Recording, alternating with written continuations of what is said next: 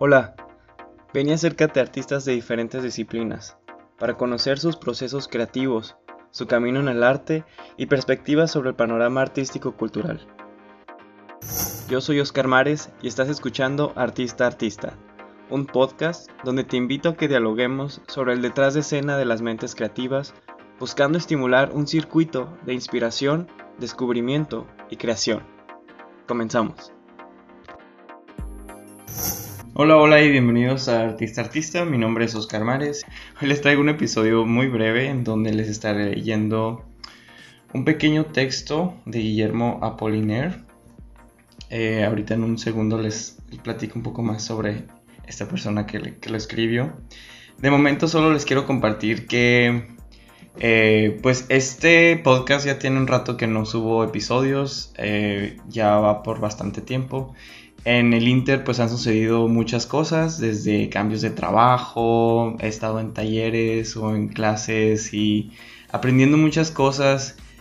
Y en todo este proceso he dejado de lado como eso de, pensando de qué manera retomar este proyecto, de qué manera volverlo a revitalizar y de qué manera también como impregnarle un poquito más de mi esencia, porque siento que empezó todo de una manera muy como que muy fija, muy formal, eh, bueno, o demasiado tal vez como para mi gusto. Entonces la intención es que a partir de estos pequeños episodios que son un poco más breves, pueda yo retomar esa energía para aventarme a editar episodios pendientes que tengo con algunos artistas ahí en archivo que quiero editar y mostrarles, así como también tal vez reconectar con eh, las posibilidades de hacer las entrevistas en vivo, lo cual llevaría a otro, a otro tipo de dinámica que, me emociona un poco. Y, pero de momento sí, o sea, solo quiero como compartirles pequeños como artículos que me, parecen interesantes eh, y solamente como para analizar concepciones, porque obviamente, por ejemplo, el artículo que les, que les comparto el día de hoy, en específico, pues sí ya tiene rato que salió. Se publicó en 1967, entonces hay que saber contextualizar un poco eh, lo, que les, lo que les voy a estar compartiendo, pero se me hace un ejercicio bastante interesante como hacer esa comparación de lo que pensaban las personas de la época y hacer como ese contraste en lo que se vive, en lo que se vive hoy. Vive hoy. Espero que disfruten el, texto. Eh, se llama, pues el texto lleva como título La función social del arte y ahorita les comento un poco más sobre el artista. Les leo así brevemente, solo para no divagar y ir directamente al punto. Bueno, Guillermo Apollinaire fue un poeta francés que tuvo una influencia decisiva en la formación de las vanguardias de principios del siglo XX. Apollinaire frecuentó los círculos artísticos y literarios de la capital francesa, donde adquirió cierta notoriedad. Trabajó como contable en la bolsa y como crítico para varias revistas, desde la que teorizó en defensa de las nuevas tendencias como el cubismo de sus amigos Pablo Picasso y George Braque y el fauvismo de Henry Matisse, con lo que compartió la vida bohemia de la época.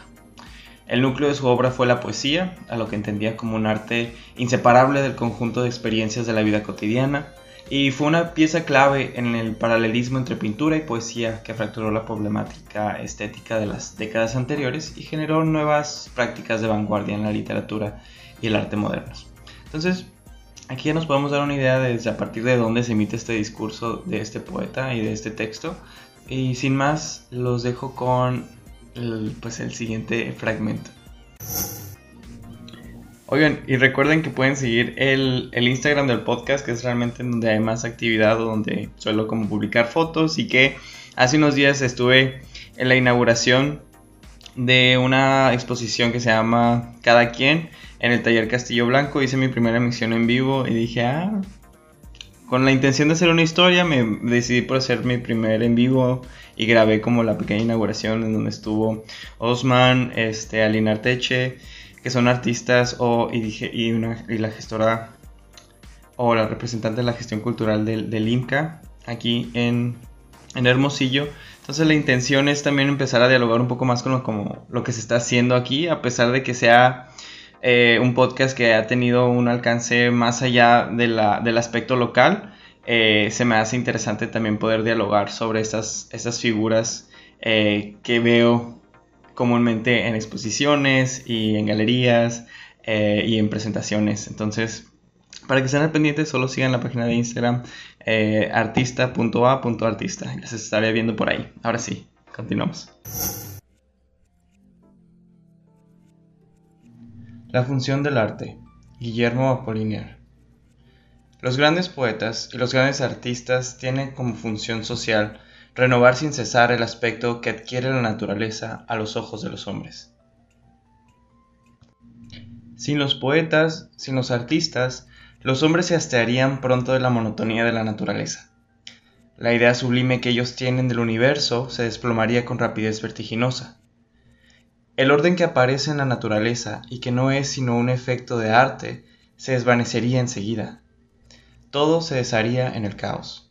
No más estaciones, no más civilización, no más pensamiento, no más humanidad, no más tampoco vida, y la imponente oscuridad reinaría para siempre. Los poetas y los artistas determinan de común acuerdo el aspecto de su época y el porvenir dócilmente se aviene a su parecer. La estructura general de una momia egipcia se halla de acuerdo con las imágenes trazadas por los artistas egipcios, y sin embargo, los antiguos egipcios eran muy diferentes los unos de los otros. Ellos se han conformado el arte de su época. Es facultad del arte, su función social, crear esta ilusión. El tipo. Dios sabe cuánto se han burlado de los cuadros de Manet, de Renoir, y bien, Basta con echar una mirada a las fotografías de la época para darse cuenta del acuerdo que existe entre las gentes y las cosas con los cuadros que esos grandes pintores han pintado con ellas. Esta ilusión me parece natural, ya que las obras de arte son lo más enérgico que produce una época desde el punto de vista de la plástica. Esta energía se impone a los hombres y es para ellos la medida plástica de una época. Así, aquellos que se burlan de los pintores nuevos se burlan de su propia apariencia, porque la humanidad de lo porvenir se imaginará la humanidad de hoy según las representaciones que los artistas del arte más viviente, es decir, los más nuevos, le habrán dejado. No me digan que existen hoy otros pintores que pintan de manera tal que la humanidad pueda reconocerse en ellos pintada según su imagen. Todas las obras de una época terminan por asemejarse a las obras del arte más enérgico, más expresivo, más típico. Las muñecas surgieron del arte popular, parecen siempre inspiradas por las obras del arte mayor de la misma época. Es una verdad fácil de verificar. Y no obstante, ¿quién osaría decir que las muñecas que se vendían en las jugueterías hacia 1880 eran fabricadas con un sentimiento análogo al de Renoir cuando pintaba sus retratos? Nadie entonces se daba cuenta de ello. Y eso significa, no obstante, que el arte de Renoir era lo suficientemente enérgico, lo suficientemente vivo como para imponerse a nuestros sentidos, en tanto que al gran público de la época de sus comienzos le parecían sus concepciones tan absurdas como insensatas.